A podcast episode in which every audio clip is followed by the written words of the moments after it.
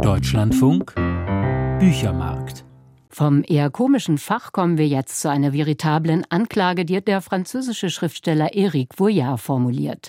Es geht um den Krieg in Indochina und ums Geldverdienen. Sigrid Brinkmann über ein ehrenhafter Abgang. Am 7. Mai 1954 kapitulierten französische Truppen in der Dschungelfestung Dien Bien Phu vor der Volksarmee der Viet Minh. Frankreichs Kolonialmacht in Indochina war gebrochen. Über Jahre hinweg, so Eric Vouillard, hatten Generäle und Politiker mit feierlicher Attitüde einen ehrenhaften Abgang beschworen und das französische Volk über die Höhe menschlicher Verluste wie die exorbitanten Gewinne der Banque de l'Indochine getäuscht. Diese druckte ihr eigenes Geld und die Dividenden verdreifachten sich proportional zu den Kriegstoten.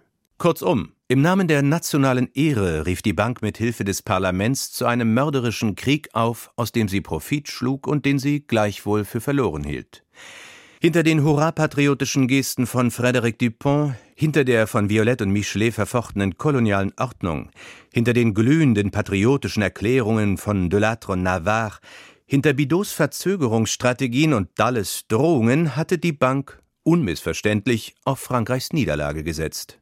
Bitter spöttelnd malt sich Eric Vouillard eine Zusammenkunft von Finanzdirektoren und Verwaltungsräten in der Pariser Zentrale der Banque de l'Indochine aus. Ihn interessieren Herrschaftsstrukturen. Wie ein Ethnologe analysiert er die familiären Bande der französischen Finanzbourgeoisie und enthüllt ihre inzestuöse Kombinatorik.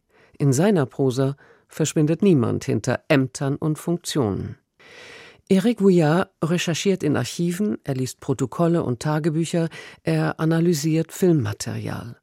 Einige Szenen seiner Erzählung wirken erfunden, aber ausschließen möchte man nicht, dass Abgeordnete in einer Sitzungspause im Restaurant die Schlacht von Zaubang mit Servietten und Gabeln nachspielten.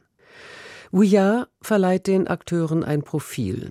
Er skizziert ihre Beweggründe, gibt aber auch zu, dass er die Persönlichkeit von Henri Navarre, der im letzten Jahr des Krieges das Oberkommando in Dien Bien Phu hatte, nicht zu fassen bekommt. Nicht, dass sein Kern verborgen oder allzu komplex oder geheimnisumwoben wäre, aber irgendetwas schleicht sich überall in den Mann wie Sand in unsere Laken. Ein Oberbefehlshaber ist eine Mischung aus missverstandener Ehre, kleinen Kümmernissen, stolzen Errungenschaften. Im Grunde wie wir alle. Aber das Ganze in eine Uniform gegossen und nochmal durchgeknetet, gespickt mit altmodischen Werten, von denen man sich heute kaum mehr einen Begriff macht. Nichtsdestoweniger schlüpft Eric Gouillard in den Kopf von Henri Navarre, der martialische Reden hielt und wankelmütig wurde, sowie ein Horoskop ihm einen schlechten Tag vorhersagte. Gelegentlich spricht der Autor die Lesenden direkt an oder versucht sie durch ein flapsig eingestreutes Sie wissen schon auf seine Seite zu ziehen. Und ohne jede Scheu plaudert er Charakterschwächen und Neigungen von Personen aus, die sich zur sogenannten Führungselite der Gesellschaft zählen, wie etwa Christian Marie Ferdinand de la Croix de Castries, Befehlshaber des Stützpunktes in Dien Bien Phu. Man spricht von einem Garden Party Löwen, von einem mit zerknüllten Taschentüchern und Spielschulden vollgestopften Strafregister. Ja, angeblich hat er ordentlich gevögelt. Um den Hals trug er ein scharlachrotes Tuch, und während sie ihre Liebesworte brüllten, hielt er eine Jockeygerte in der Hand. Ein ernstes Anliegen ist es Vuillard, den jüdischen Widerständler und späteren Ministerpräsidenten der Vierten Republik, Pierre Mendès-France, nachträglich gegen perfide Tribünenrhetoriker in Schutz zu nehmen. Weil er längst begriffen hatte, dass Frankreich den Krieg nicht gewinnen würde, sprach sich Mendès-France am 19. Oktober 1950 in der Nationalversammlung für Verhandlungen mit den Viet Minh aus. Abgeordnete verglichen ihn daraufhin mit den Kollaborateuren, die 1940 den Waffenstillstand mit Nazi-Deutschland unterzeichnet hatten. Vuillard verurteilt die perfiden Anwürfe und rückt mit Hilfe von Debattenprotokollen die Perspektive zurecht. Eric Vuillard erzählt Weltgeschichte engagiert und betont subjektiv.